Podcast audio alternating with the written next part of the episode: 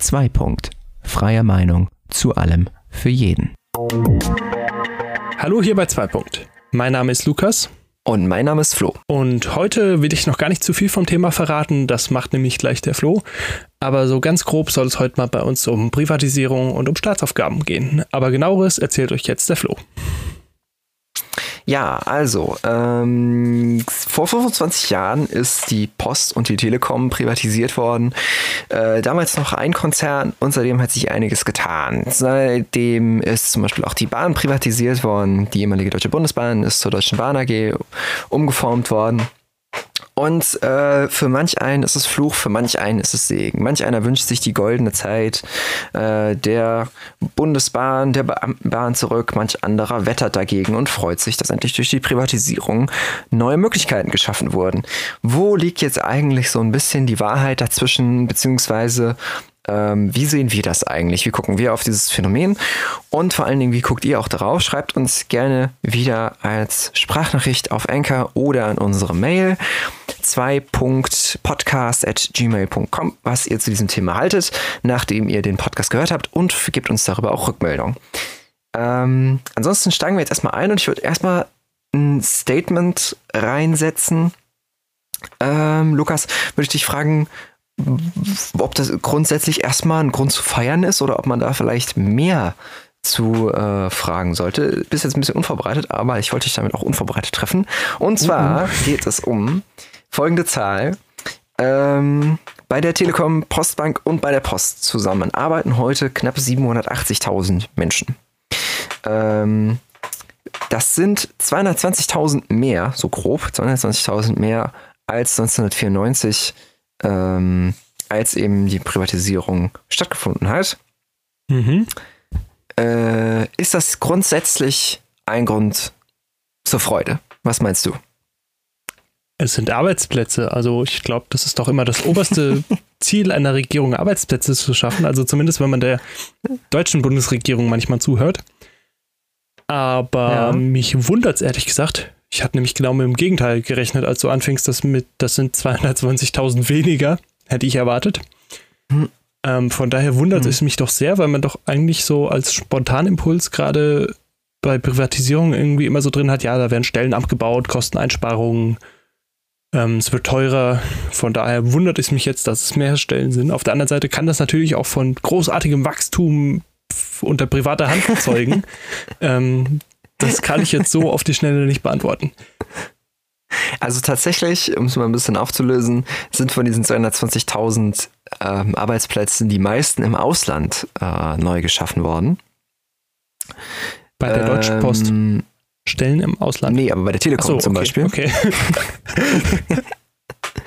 also gerade gerade in den USA hat die Telekom beispielsweise mit T-Mobile extrem äh, expandiert ähm, und da extrem viele neue Stellen geschaffen.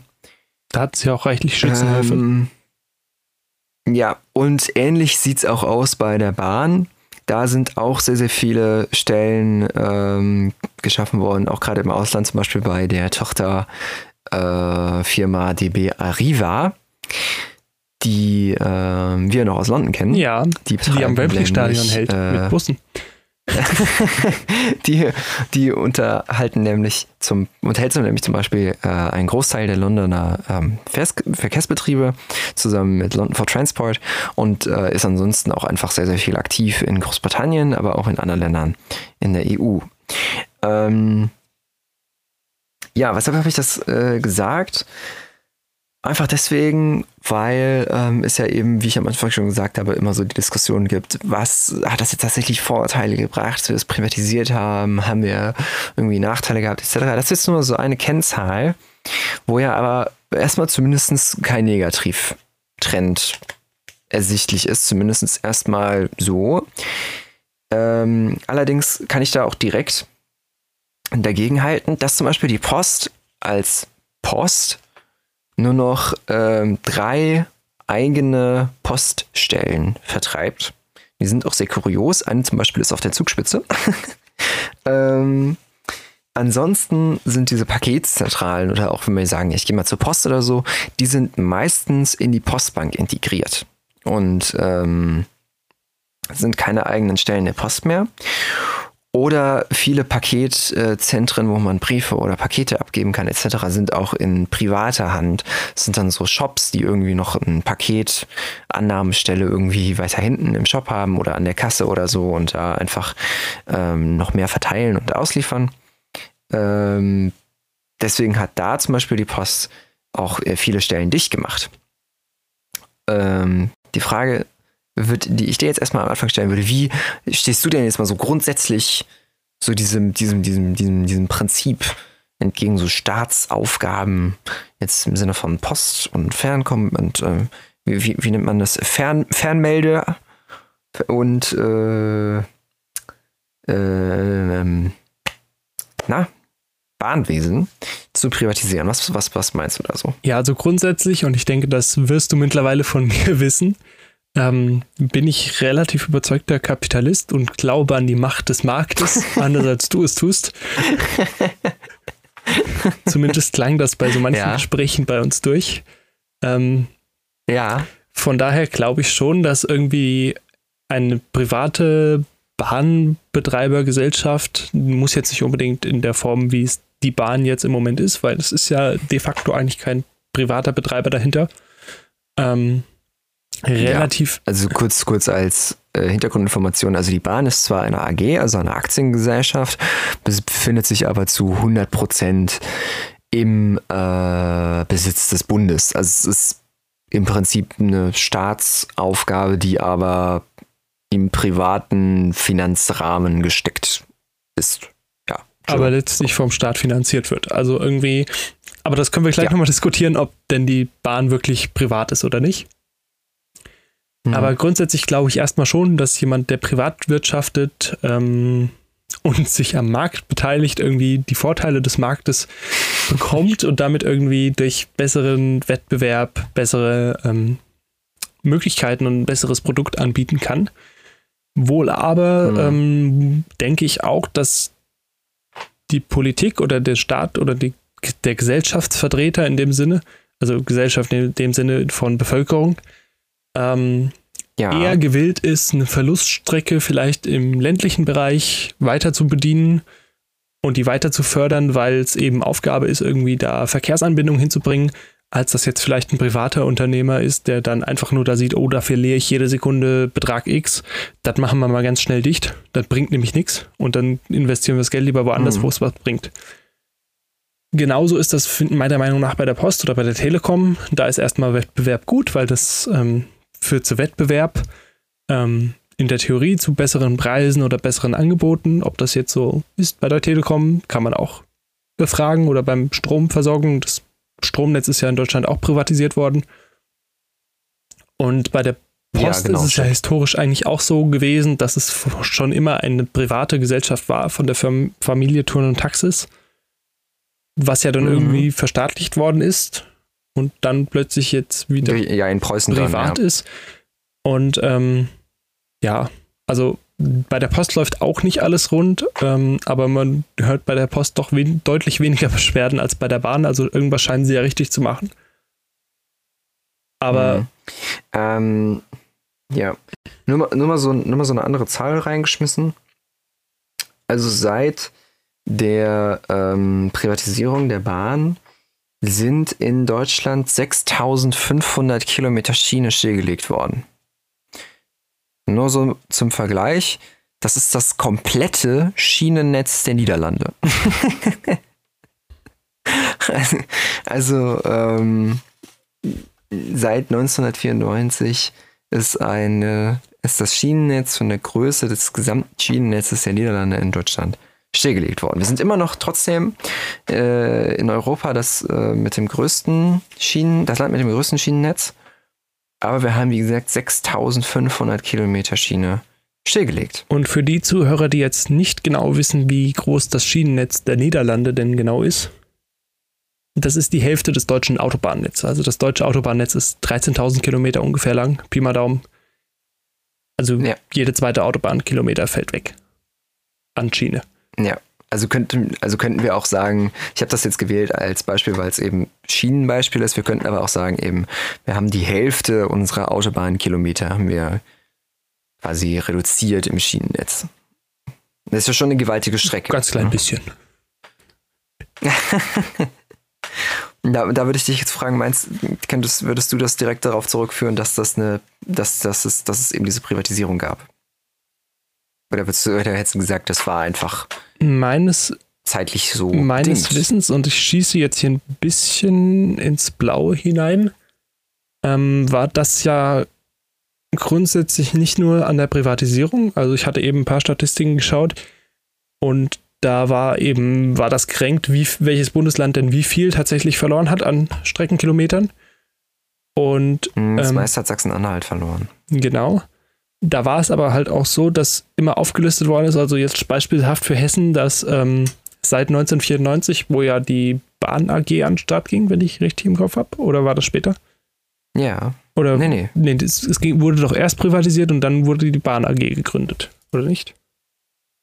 Die Bahn AG war doch erst später. Die Privatisierung war 94 und die Bahn AG war später, oder? Nee, das ist ein Schritt. Hm. Ja, tatsächlich. ähm, ich hatte es irgendwie anders im Kopf gerade. ich sage doch, ich schieße ins Blaue. Also, dass nach der Bahn AG in Hessen 280 Kilometer Schienen weggefallen sind. Und davor waren es in drei Jahren auch schon knapp 200, als es noch staatlich war. Gut, jetzt weiß, kann ich nicht genau sagen, wie viel das zusammenhängt, dass man da schon irgendwelche Pläne hatte oder schon ein bisschen verschlanken wollte. Hm. Einfach um es äh, schmackhaft zu machen, welchen Investoren auch immer, wenn der Staat im hundertprozentigen Besitz hat, aber meinetwegen. Von daher würde ich erstmal nicht da eine komplette Relation sehen. Und ich glaube, dass relativ viel davon tatsächlich einfach da war, um das irgendwie zu verschlanken. Um, wir haben ja eben schon im Vorfeld drüber gesprochen, dass die Bahn AG mit 0 Euro Schulden an den Start ging, einfach um die Fixkosten ein bisschen runterzutreiben, um noch ein bisschen Geld zu machen. Ähm, Hm. weil der auch einen riesen Materialwert tatsächlich liegt, allein an Altmetall. Und von daher, ich glaube, das waren eher so die Gesichtspunkte, ähm, warum man das gemacht hat. Nicht zwangsläufig, dass es privatisiert worden ist und das im Rahmen dieser privaten Führung war, sondern eher um den Schritt dahin gehen zu können. Mhm. Ähm, Also tatsächlich, nur um da mal gerade einzuhaken, weil du gesagt hast, Investoren anzulocken. Tatsächlich ist es halt auch so geschehen, dass im, im Rahmen der Privatisierung ähm, die Bahnverwaltung äh, teilweise an die Länder abgegeben wurde. Ähm, und dass dadurch eben es möglich war, auch ähm, großflächig andere Bahnen zu betreiben. Äh, also dann haben sich die großen Privatbahnen eben äh, engagiert die es äh, in Deutschland so gibt, äh, die eben nicht unter der DB laufen. Also in Hessen ist das zum Beispiel die Hessische Landesbahn als Beispiel, das ist so eine große Anbieter. Ähm, aber es gibt natürlich auch deutschlandweit noch ganz andere Anbieter. Ähm, als als, als äh, gekonntes Beispiel, wie zum Beispiel eine Privatisierung von Staatsaufgaben gut funktionieren kann, ist, sehen wir in, zum Beispiel in der Schweiz. Die Schweiz wird immer als, ähm, als Paradebeispiel für guten Bahnverkehr herangezogen. Hat eines der pünktlichsten Bahnnetze weltweit, äh, obwohl die Bahn, obwohl die Schweiz eben so stark äh, bergig geprägt ist und eben man eigentlich denken würde, okay, es ist jetzt eigentlich nicht so irgendwie das Zugland. Ähm, eines der besten Bahnnetze der Welt, eines der pünktlichsten Bahnnetze der Welt und hat eben auch eine AG geformt aus der ehemaligen Schweizer Bundesbahn. Und äh, die funktioniert äh, sehr, sehr gut im Verhältnis zur deutschen Bahn.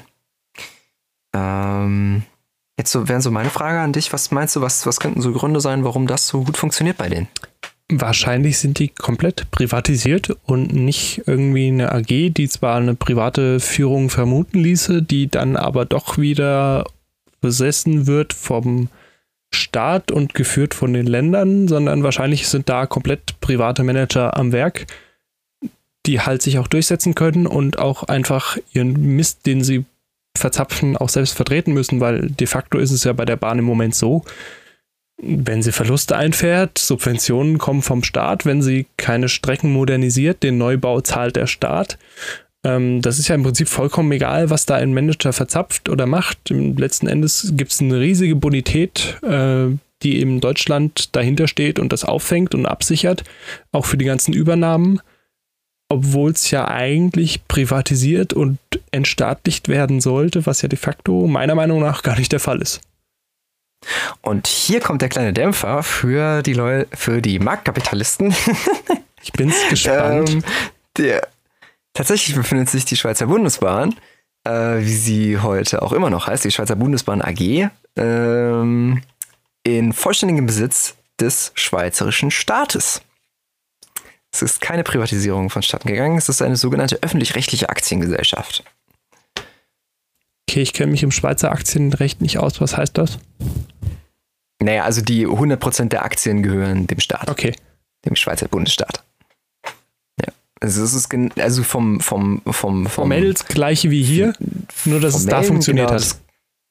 Genau, ja. Ja, gut. So. ich muss zu, ich gebe zu, es war ein bisschen gemeine Falle. Aber, Ganz minimal, ähm, wenn man sich mit der Schweizer Bundesbahn nicht auskennt, ich gebe es zu. Das ist, aber das ähm, war auch so ein bisschen beabsichtigt von mir, um halt eben nochmal zu zeigen, dass es auch nicht immer unbedingt, also ich bin, muss ich mich jetzt auch einfach ein bisschen outen, ich bin nicht so der Fan von Privatisierungen, aber in der Schweiz zum Beispiel sieht man, dass es sehr, sehr gut funktioniert hat, solange eben die ähm, trotzdem in öffentlich-rechtlichem Besitz bleibt. Das heißt, so ein dogmatisches Festhalten, entweder auf der einen Seite, alles muss verstaatlicht werden und bloß die Beamten Bahn halten etc. Und auf der anderen Seite die volle Privatisierung muss nicht sein, um einen Erfolg zu erreichen, sondern es funktioniert auch A, entweder ein Mittelweg oder B, ähm, es ist nicht auch vielleicht so einfach dogmatisch zu klären, wie es sich das erstmal anhört, wenn man sich so diese, gegen, diese beiden Gegenseiten äh, vor Augen führt. Und ähm, was zum Beispiel halt eben ein, ein, großer Unterschied ist, der in der, in der, in der, in der Schweizer Bundesbahn äh, vollzogen wurde, ist, dass es eben eine sehr, sehr, sehr große äh, Investitions- Energie gibt in der äh, Schweizer Bundesbahn, um eben die Infrastruktur auch konkurrenzfähig zu halten, beispielsweise. Die es äh, lange Zeit in der äh, Deutschen Bahn so erstmal nicht gab. Würde ich auch noch ein Beispiel zu bringen wollen, beziehungsweise ich hätte gerade auch noch mal eine Frage dazu. Ähm, ja. Weißt du, wie es aussieht? Also, ich hatte ja eben erwähnt, dass in Deutschland, wenn jetzt die Bahn irgendwie Mist baut und irgendwie das alles vernachlässigt, dass der Staat einspringt. Ist das in der Schweiz genauso oder ist dann tatsächlich die Bundesbahn AG, wie auch immer sie heißt, äh, dafür zuständig?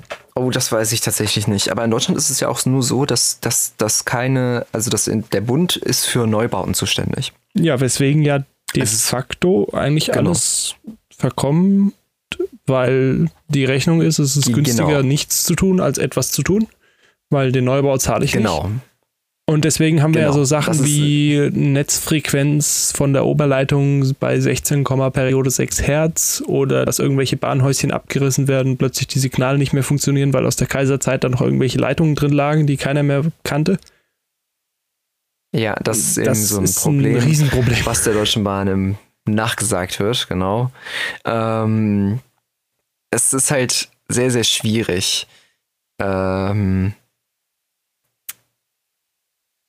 es ist eben sehr, sehr schwierig, wie äh, äh, das zu handeln ist. Ich muss ehrlich gesagt sagen, um mich jetzt auch mal zu outen, ich bin ein Fan der Bahn, ich bin Fan von Bahnfahren, ich bin aber kein Fan davon, wie die Deutsche Bahn agiert, beziehungsweise wie sie auch im Moment aufgestellt ist. Einfach weil ähm, es halt total unschön ist, so wie im Moment die Konzernpolitik funktioniert, beziehungsweise wie auch einfach der aktuelle Stand ist. Es ist halt einfach furchtbar mit der ähm, Pünktlichkeit etc. Und da zum Beispiel könnte man auch viel lernen aus der Schweiz, ähm, die eben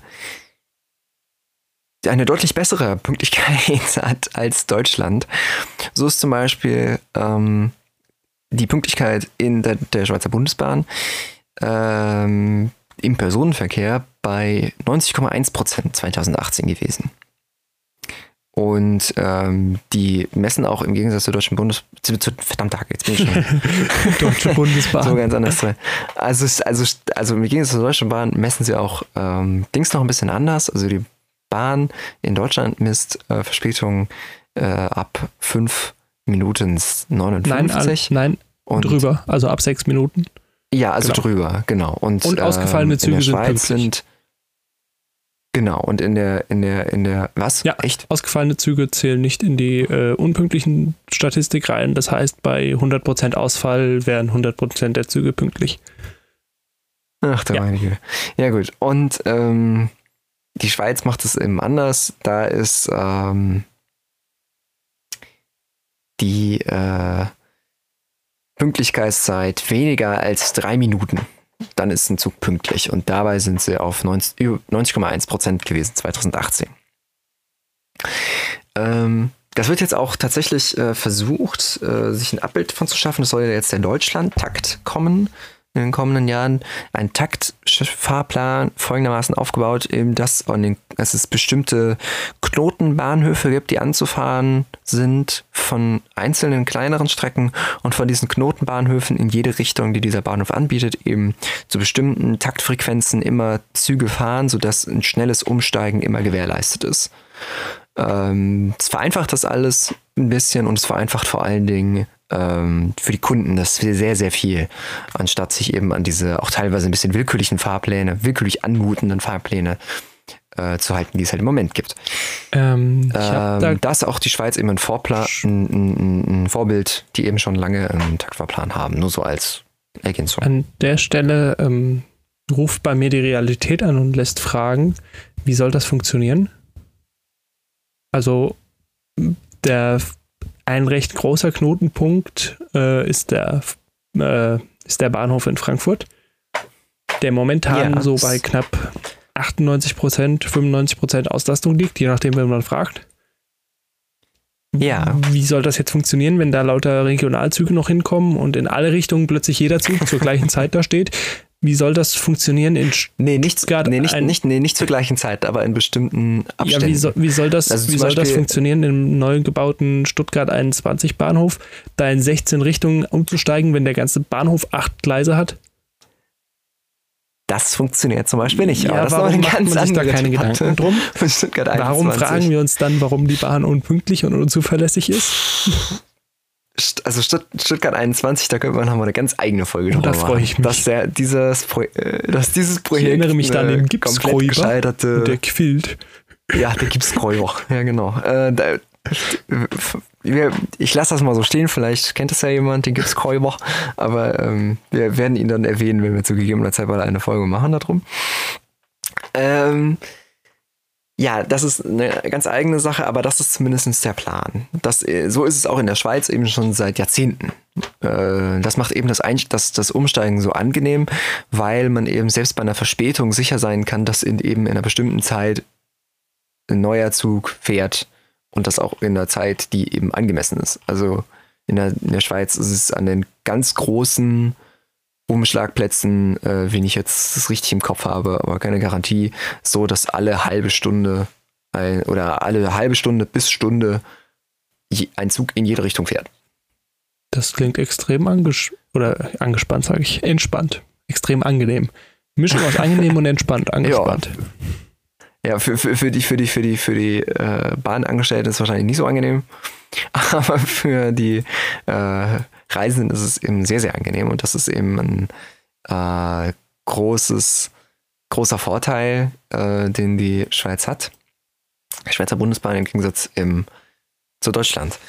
Ähm, ja, vor allen Dingen, wenn wir uns halt eben auch noch angucken, äh, dass die Bahn eben die, das Zukunftsmobilitätsmittel ist im Zuge des Klimawandels äh, und eigentlich das einzige, auch das, auch das einzige äh, Bewegungsfahrzeugmittel, wie auch immer man es nennen möchte, ist, das auf absehbare Zeit auch sehr gut emissionsfrei arbeiten kann. Ähm, es ist eben schwierig, das im Moment zu sehen, dass eben so viele Kilometer eingespart werden, dass so Vorhaben wie Stuttgart 21 passieren äh, und dass eben diese, mit dieser Auslastung vor allen Dingen nicht klargekommen wird. Vor einiger Zeit haben ja die, ähm, äh, ja, die Bahn auch gewarnt, dass eben immer mehr Leute auf den, auf den Zug umsteigen, auch eben wegen der Klimadebatte, aber einfach die Züge langsam an ihre Kapazitäten kommen. Langsam. Ähm, beziehungsweise die Strecken vor allen Dingen in ihre Kapazitäten kommen. Die Züge könnte man ja quasi noch länger machen, in Anführungszeichen, aber die Strecken vor allen Dingen in ihre Kapazitäten kommen. Ähm, gut, aber ich würde sagen, wir haben jetzt schon sehr, sehr lange über ja. die Bahn geredet. ähm, sollen, wir mal, sollen, wir, sollen wir mal was anderes Ach, anschneiden? Wie wäre es denn zum Beispiel mit, wie denn zum Beispiel mit der Telekom? Die Telekom ist privatisiert worden äh, 1994 Würdest du sagen, dass sich ähm, die Telekom ähm, sag ich jetzt mal, gut entwickelt hat? Was sind die Messpunkte für eine gute Entwicklung? Die Kennzahlen? Ähm, ja. Die Eigenkapitalrentabilität, der Umsatz, Mitarbeiter, Kundenzahlen. Woran machst du das fest? Ja, das überlasse ich jetzt mal dir, einfach so. Gut, das ist ja natürlich jetzt schwer. Ich kenne die Kennzahlen der Telekom, sowohl die heutigen als auch die von 94 nicht. okay, würdest du ähm. sagen, okay, würdest du, würdest, würdest du sagen, ähm, die Telekom hat, hat äh, ein positives Image. Sagen wir es, fangen wir mal so an. Allgemein oder bei mir? Ich weiß, ich stelle gerade viele Gegenfragen. ähm, also, ähm, also ich glaube, es könnte schlimmer sein. Also ich glaube, die Bahn hat einen mhm. schlimm härteren Image Crash, Image Crash hingelegt, als die Telekom es getan hat. Ja. Aber ähm, also gerade wenn man sich so den Mobilfunkausbau in Deutschland anschaut, dass der ähm, Minister schon seinen Mitarbeiter anwe anweist, ich hätte gerne, wenn ich auf der Autobahn unterwegs bin, keine Auslandsgespräche mehr auf dem Handy, weil ich schäme mich so für mein Handynetz und die Funklöcher da drin. Oder wenn man sich den Breitbandausbau in Deutschland mal anschaut, dann denke ich, ähm, ja, darf ich nicht sagen, was das ich denke. Es könnte ein wenig ja, also zum Beispiel angepeilt als ja Messlatte ähm, im Breitbandausbau sind ja 50 äh, Mbit. Der ja, die hätte man halt vor zehn Jahren haben teilweise sollen. durch da wäre teilweise auch durch äh, Vectoring äh, mit noch den alten Kupferkabeln äh, vollzogen wird und das ist eben eine sehr, sehr ja, späte Praxis, wie du schon äh, vollkommen richtig gesagt hast.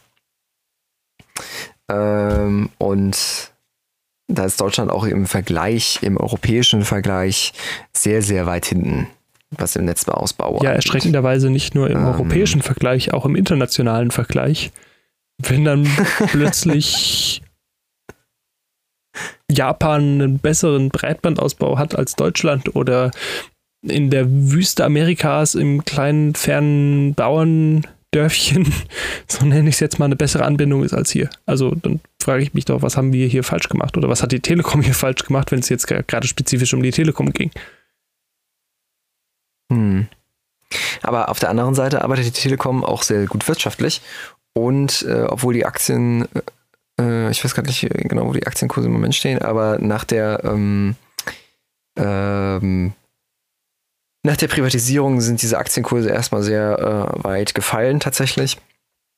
Aber vor allen Dingen, ich habe es ja eben schon mal angesprochen, vor allen Dingen im US-Markt hat sich die Telekom sehr, sehr großen Namen gemacht und ist auch mittlerweile ein sehr, sehr äh, äh, großer Anbieter geworden im Mobilfunkbereich.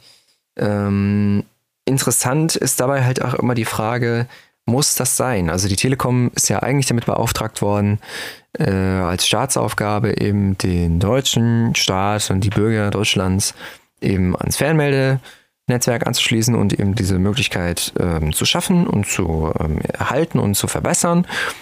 Ist es da sinnvoll, Auslandstätigkeiten überhaupt wahrzunehmen? Oder wie das zum Beispiel auch die Bahn mit der DBR Riva in Großbritannien macht? Würdest du sagen, das ist eine sinnvolle Sache oder würdest du sagen, ja, das ist irgendwie nicht angebracht. Ja, das ist halt die Frage, wie man das genau definieren möchte. Also ich glaube grundsätzlich, wenn es jetzt ein reines Staatsunternehmen ist, wie es also, wenn jetzt die Reichs, Reichsbahn, sage ich, die Bundesbahn in der Schweiz anfangen würde, irgendwie ähm, in Italien Strecken auszubauen, dann würde sich wahrscheinlich der Schweizer Bürger zu Recht äh, fragen, warum er dafür bezahlt und warum das der Fall ist. Ja. Aber bei der Telekom, die ja mittlerweile komplett privat ist, richtig? Oder? Ja. Ja, ähm, denke ich, macht schon einfach Sinn. Da steckt, also klar, sie sollte den äh, Auftrag nicht vergessen, dass sie jetzt hier irgendwie ursprünglich mal Netzbetreiber in Deutschland war, aber auch dann, äh, sie beteiligt sich halt einfach ganz normal am Markt und wenn sie da jetzt irgendwie einen Konkurrenten hat, der ihr das Leben schwer macht und plötzlich das nicht mehr wirtschaftlich rentabel ist und da wer anders kommt, der das besser oder günstiger anbieten kann und sie dann sagt, nee, das lasse ich jetzt halt und ich konzentriere mich nur noch auf mein Geschäft in den USA, weil das läuft halt, ja, meine Güte. So funktioniert Markt. Hm. Aber würdest du nicht sagen, also würdest, würdest, du nicht sagen, das ist aber dann irgendwie am Ziel vorbeigeschossen? Also, nee, warum? Äh, das, das Ziel ist das doch eigentlich. Ziel eben ist die Versorgung wenn das des Ziel ist die vernünftige Anbindung oder Fernmeldeanbindung des Landes ist und es kommt ein Wettbewerber hin, der besser oder günstiger ist. Und dadurch verdränge ich mir meinen ehemaligen Staatsbetrieb, der halt jetzt nicht wirtschaftlich oder konkurrenzfähig ist. Warum nicht? Also das Ziel ist doch eigentlich nur eine gute, qualitativ gute, zu einem günstigen Preis abgeliefertes Produkt. Ich muss mich übrigens korrigieren. Äh, die BRD hält immer noch 14,5 Prozent äh, an der Deutschen Telekom. Verzeihung, war falsche Information. Und äh, darüber hinaus über die KfW, also das ähm, Finanzinstitut, also die Kreditanstalt für Wiederaufbau, das ist die Deutsche Förderbank, äh, also die, die, ähm, ja, die Förderbank äh, des deutschen Staates für verschiedene äh, Aufbauten, eben zum Beispiel in äh, äh, Ländern des globalen Südens äh, aktiv ist, ähm, weitere 17,5 Prozent. Also ähm, hält insgesamt einen großen Anteil, aber ähm, rund 32 Prozent. ja, rund 69 Genau, aber der Rest befindet sich in Streubesitz. Ja, also rund 63,19 Prozent. Genau. Und für diejenigen, die jetzt gerechnet haben, wo sind die anderen 5 Prozent hin, die sind bei BlackRock. ja. Naja. Ja, also wie gesagt, ich finde, wenn das Ziel war, eine vernünftige Abdeckung zu kriegen und man glaubt hat, dass man das privat besser hinbekommt und dann kommt wer anders Privates, der es noch besser hinbekommt, dann ist doch das Ziel erreicht. Das geht doch eigentlich der Zielerreichungsgrad ist doch eigentlich nur eine gute Anbindung. Und jetzt drehe ich mich schon ewig im Kreis, weil ich dann sage, dass das voll okay ist. Was hältst du denn davon, wenn das wer anders macht? Naja, ich halte ich halt da nicht so viel von, weil die, das, natürlich ist es, natürlich ist es eine gute Sache, wenn äh, die Anbindung da ist, die gute Anbindung äh, oder die gute Versorgung oder was auch immer es sein möge. Ob es jetzt Telefon, also Fernmeldesystem ist oder Post oder Bahn, grundsätzlich, solange die Anbindung gut ist, ist es eine gute Sache. Ähm, Probleme treten halt immer da auf, wo ähm, es dann zum Beispiel um die Felder geht. Ähm, Versorgung, gerade zum Beispiel bei der Bahn oder bei der Post, Versorgung ähm, über, ähm, über ähm, ja, Negativzahlen hinweg. Was ich damit sagen will, ist, dass Unternehmen grundsätzlich ja dazu verpflichtet sind ähm, und auch einfach selbst den Anreiz haben, ähm, Gewinn zu erwirtschaften und diesen Gewinn auch kontinuierlich zu steigern. Also es gibt eigentlich kein Unternehmen, was seinen Gewinn äh, ab einer bestimmten Zahl deckelt und dann sagt so, wir wollen jetzt nicht mehr wachsen. Das entspricht auch nicht dem kapitalistischen äh, Markt äh, eines, auf dem das Unternehmen sich eben normalerweise bewegt. Jetzt äh, ist es aber eben so, dass gerade diese Aufgaben wie halt eben Post und Bahn, bei der Telekom kann man jetzt nochmal drüber streiten, wie das jetzt eben zu sehen ist im heutigen, in der heutigen Zeit. Früher war es wahrscheinlich noch ähnlich wie bei der Bahn und bei der Post. es eben vor allen Dingen auch darum gehen muss, dass es eine Anbindung gibt äh, an so viele Menschen wie möglich und am besten an alle. Und das nimmt aber eben äh, in Kauf, dass es auch Sachen gibt, die sich nicht rentieren. Also zum Beispiel Bahnstrecken, die eben sehr wenig frequentiert werden, aber die trotzdem gefahren werden, damit eben diese Anbindung existiert. Weil es eben nur noch wenige Leute gibt, die immer an dieser Bahnstrecke wohnen, aber diese eben trotzdem benutzen. Was jetzt nicht daran liegt, dass eben alle irgendwie aufs Auto umgeschwenkt sind oder so, sondern ähm, dass es eben zum Beispiel einfach wenige Leute gibt da. Ähm, oder bei der Post eben, um eben zu gewährleisten, dass diese Abdeckung auch immer ge geschaffen ist, dass eben äh, man auch regelmäßig und rechtzeitig und pünktlich und ähm, nicht dreimal die Woche, sondern fünf bis sechsmal die Woche die Post auch bekommt. Ähm, und das ist eben schwierig in einem privaten Unternehmen so umzusetzen, weil eben ein privates Unternehmen ähm, sehr stark eben darauf fokussiert ist, nicht deckend, sondern eben Gewinn erwirtschaften zu arbeiten. Dabei müssten diese und dabei müssten diese Aufgaben eigentlich nur deckend laufen und eben nicht gewinnbringend. Also das ist so mein Hauptansatz, dass eben diese Aufgaben eben Aufgaben sind und keine ähm, Unternehmen, die eben Kunden haben, sondern dass es eben um eine Aufgabe geht und diese Aufgabe muss geleistet werden, muss gut geleistet werden, muss entsprechend geleistet werden, aber sie muss eben geleistet werden und kann nicht aus kommerziellen Gründen wegrationalisiert werden. So, das ist so meine Ansicht. Kann, kann habe ich das zu, zu, zu schräg paraphrasiert oder? Nee, gar nicht. Also ich Kannst kann durchschauen, was, was du meinst. Ich habe nur im mhm. Kopf, dass die, ich will jetzt gerade mal recherchieren, bevor ich hier Mist erzähle, dass zum Beispiel die Abdeckung von der ähm, Post gesetzlich geregelt ist. In der Postuniversaldienstleistungsverordnung, kurz PUDLV, wer das nachlesen möchte, ähm, wo ja. eben festgelegt ist, Moment, Paragraph 2, Qualitätsmerkmale der Briefbeförderung, ähm, wie viele Einrichtungen sie mindestens haben muss, ähm, in welchem Zeitraum wie viel Prozent der Briefe ankommen müssen und ähm, wie groß ja. diese Postfilialen sein müssen. Also da ist das schon sehr genau festgelegt, was sie darf und was nicht. Und in dem Kontext finde ich das dann. Ja, jetzt Jetzt könntest du natürlich, jetzt könntest du natürlich ähm, sagen, dass diese Gesetze natürlich auch immer weiter aufgeweicht werden. Also die waren früher auch noch stärker äh, ähm, ausgeprägt. Auch mit der, mit der Ausbringung der Post, das wird ja jetzt diskutiert. Ähm, wie, wie, wie, wie, teuer darf Porto eigentlich werden? Äh, muss die Post wirklich auch noch samstags austragen? Äh, etc. Sowas wird ja auch diskutiert und das werden eben immer weitere Aufweichungen von diesen Richtlinien. Und da könnte eben der Weg hingehen, je nachdem eben wie liberal man das sieht. So, das ist so das, was ich meine. Im Moment stehen wir da in Deutschland noch relativ gut da. Bei der Post, zumindest bei der Bahn, finde ich jetzt nicht, aber bei der Post zumindest stehen wir noch relativ gut da, wenn auch schlechter als vorher. Ja, auf jeden Fall. Also es könnte auch schlimmer sein oder schlechter sein, beziehungsweise kann es ja eigentlich nicht, weil es ja, wie wir gerade gelernt haben, gedeckelt ist. Wie schlecht sie sein kann. ähm, ja. Natürlich gibt es das mit dem Porto ja immer Diskussionen, beziehungsweise ähm, war ja jetzt beim letzten Mal, ging das vor Gericht und dann wurde ja, glaube ich, Gesamtwert, den das komplette Portfolio teurer werden darf, festgelegt, oder? So war es doch, glaube ich.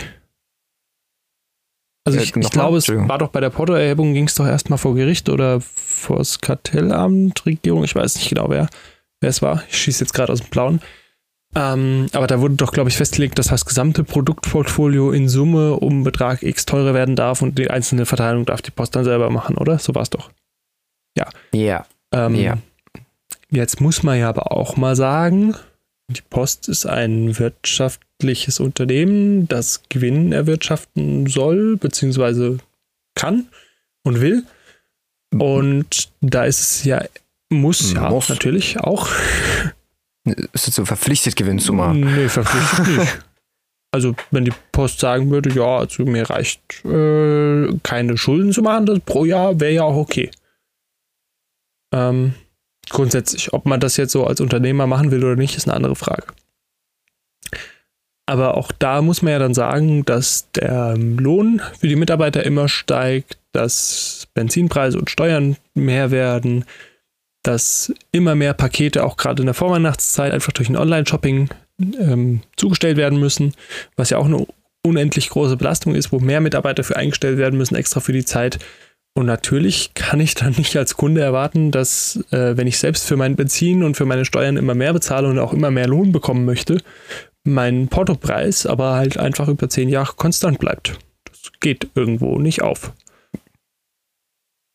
Ja klar. Die Frage ist halt nur, die, die man sich stellen muss, ist, äh,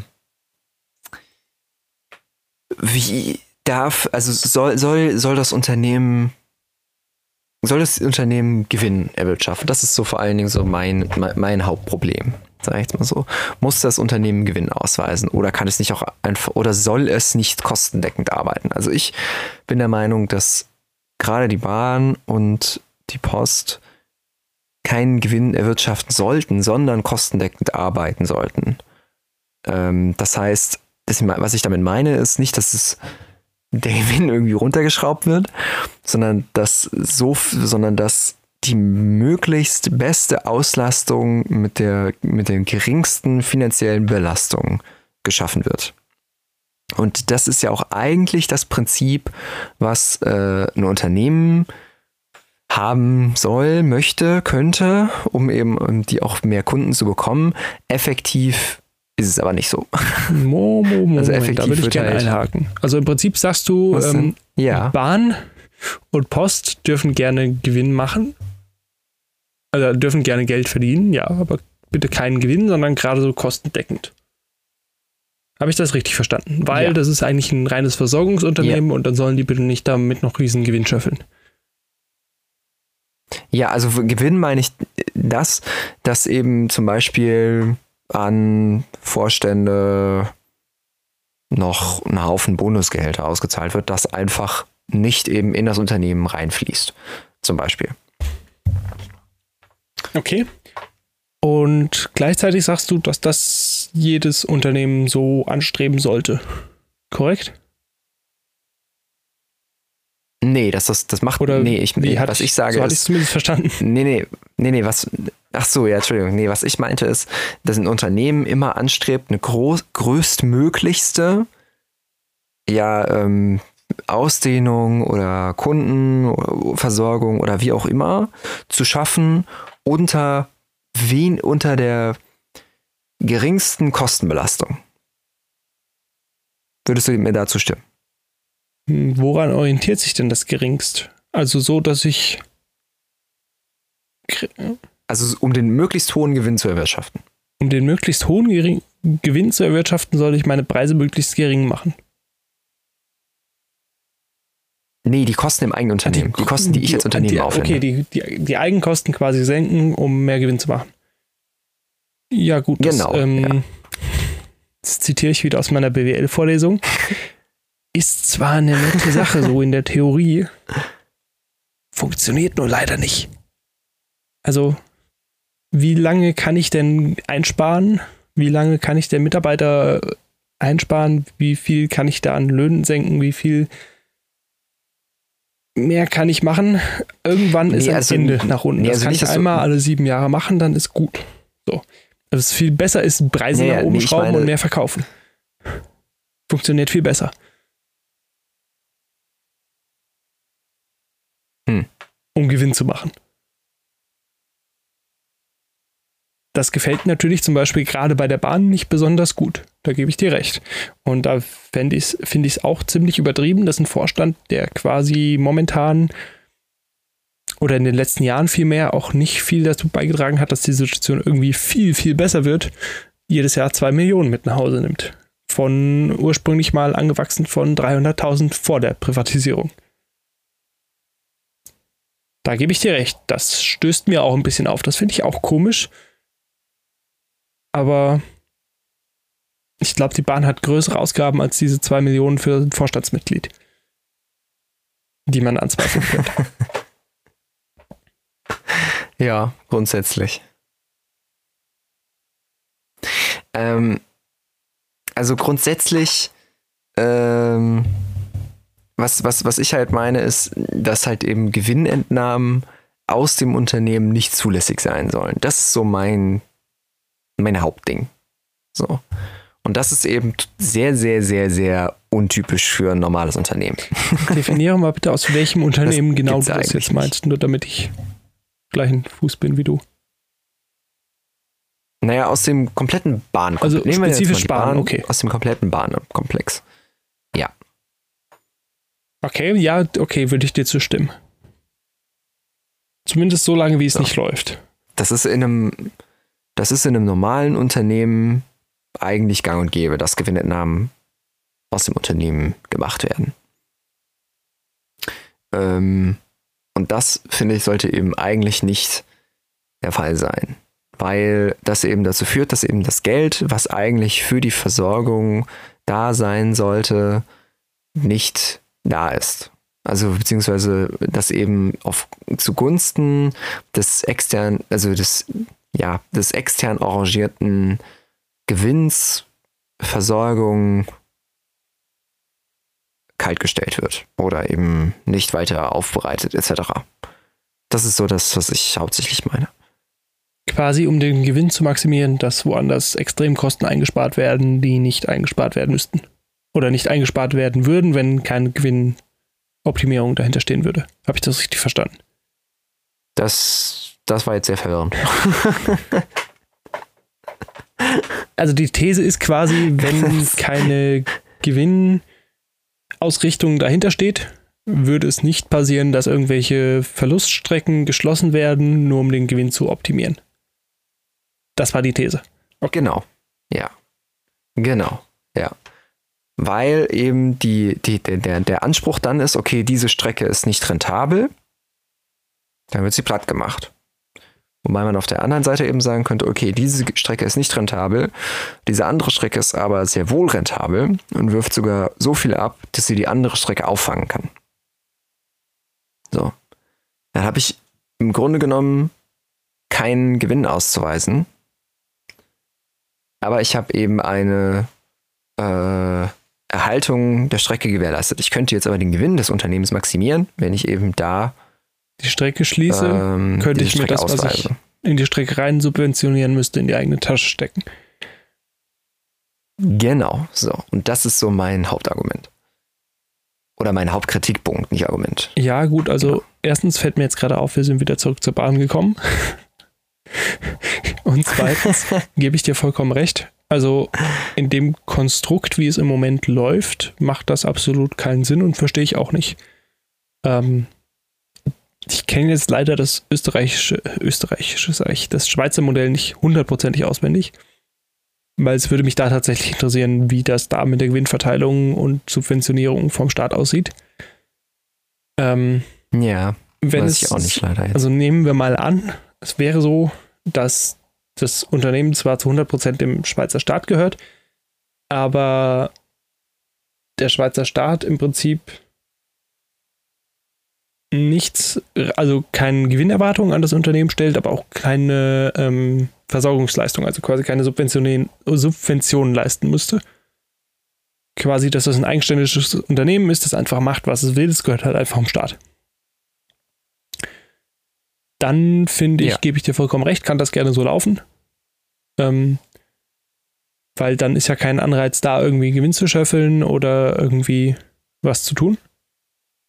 Nur in dem Moment, wo irgendwelche privaten Interessen hinterstehen, wo jemand irgendwie dazu veranlagt wird, ähm, Gewinn zu machen, weil eben plötzlich doch jemand erwartet, dass man damit Gewinn macht, egal ob es der Staat ist oder privat oder andere institutionelle Anleger, dann muss man auch wieder so ehrlich sein zu sagen, dann wird das nicht passieren.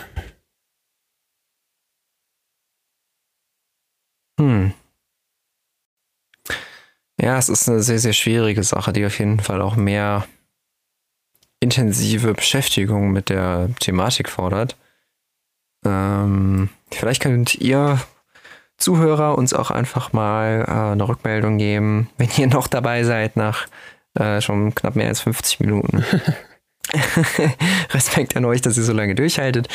Und äh, dann schickt uns doch auch einfach mal äh, eine Nachricht drüber äh, an unsere äh, bekannten Kanäle, wie es denn eigentlich bei euch so aussieht, was ihr so dazu meint, ähm, wie, bei, wie bei euch der Kopf steht, wenn ihr an solche Themen denkt.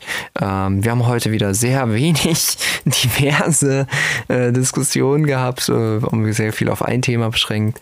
Ähm, aber ähm, ja, wir hoffen, dass es euch trotzdem auf jeden Fall äh, gefallen hat hier mit der Folge. Und ähm, ja, vielleicht, dass ihr auch beim nächsten Mal mit einschaltet und das hört sich jetzt eigentlich schon total an wie der Abschluss der Folge, aber eigentlich wollte ich gar nicht dahin. Das machst du öfter, aber ne? Irgendwie, Mittlerweile irgendwie jede Folge so. das ist Nach drei Viertel der Folge mal so eine Abschlussmoderation, zwei Minuten lang und dann geht's wieder ins Thema. Ja. Echt? Oh, es tut mir Kein leid, dass Thema. ich das tue, aber ich weiß nicht, irgendwie, irgendwie, irgendwie komme ich dann da drauf. Aber ähm, für, alle, für alle, die jetzt keine Lust mehr haben, weiterzuhören, nehmt euch das einfach als Abschlusswort und dann ist gut. Ähm, ja. Lukas, was, was, was würdest du denn gerne noch Ähm, mir loswerden? fiel gerade noch sowas ein. Ich schmeiß dich jetzt einfach mal ins kalte Wasser. Ähm, über das mega Brennpunktthema bei der Privatisierung haben wir heute noch gar nicht gesprochen. Äh, sozialen Wohnungsbau Ja. oder allgemeinen Wohnungsbau in Städten. Und ich Oh würde je, sagen, da ja. machen wir einfach irgendwann mal einen zweiten Teil von, wo wir uns dann einfach heute mal Ja. mit äh, Kommunikation und Transport beschäftigt haben und beim nächsten Mal in Richtung Wohnen gehen, oder? Also beim nächsten Teil. Ja, wäre ich sehr dafür. Wäre ich sehr dafür, finde ich gut. Ist auch ein sehr, sehr wichtiges Ja. Thema im Moment. Und gab es ja auch gerade die letzten Monate Ja. sehr stetige und sehr aufwühlende Diskussionen. Ja, auf jeden Fall. Ähm, wolltest du dazu jetzt Nee, nee, gar nicht. Ich würd's dann komplett oder das alles vertagen? Aber nur, dass man. Okay. Okay, alles klar. Gut. Ähm, hast du ansonsten da noch Punkte? Ansonsten würde ich sagen, wir sind ja jetzt auch schon Ja, wieder ich eine würde ganze sagen, dabei. machen wir heute mal eine kürzere Folge draus zum Verschnaufen. Genau. genau. Und ähm, die Folge wird gerade aufgenommen, noch vor der Wahl in Großbritannien. Ähm, kommt aber ja wahrscheinlich dann danach. Ziemlich Ähm, wahrscheinlich, ja. Also mal gucken, was da so draus geworden ist. Ich äh, freue mich auf jeden Fall drauf. Ich bin mal gespannt, was so passiert und vielleicht aus der, wenn ihr das jetzt äh, hört, nachdem das alles schon raus ist und äh, unsere Folge auch schon raus ist, dann ihr euch wahrscheinlich schon an den Kopf und denkt euch, oh, hättest du das bloß gewusst. Was diskutieren die da über die Bahn? Da geht die Welt unter in Großbritannien. Ist doch egal, was die Bahn macht. Genau. Genau. Aber nur damit ihr nochmal wisst, äh, wir nehmen unsere Folgen meistens ein bisschen früher auf, so in der, im Schnitt ein bis zwei Wochen.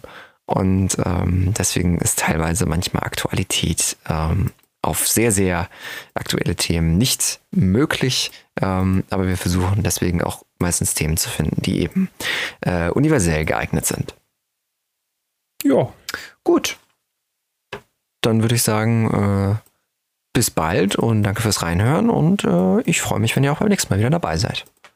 Lukas, du ja vergesst auf jeden Fall nicht, äh, eure Meinung mitzuteilen. Gerne per Sprachnachricht über Enker oder Rezensionen in den Kommentaren. Und dann viel Spaß und auf Wiederhören.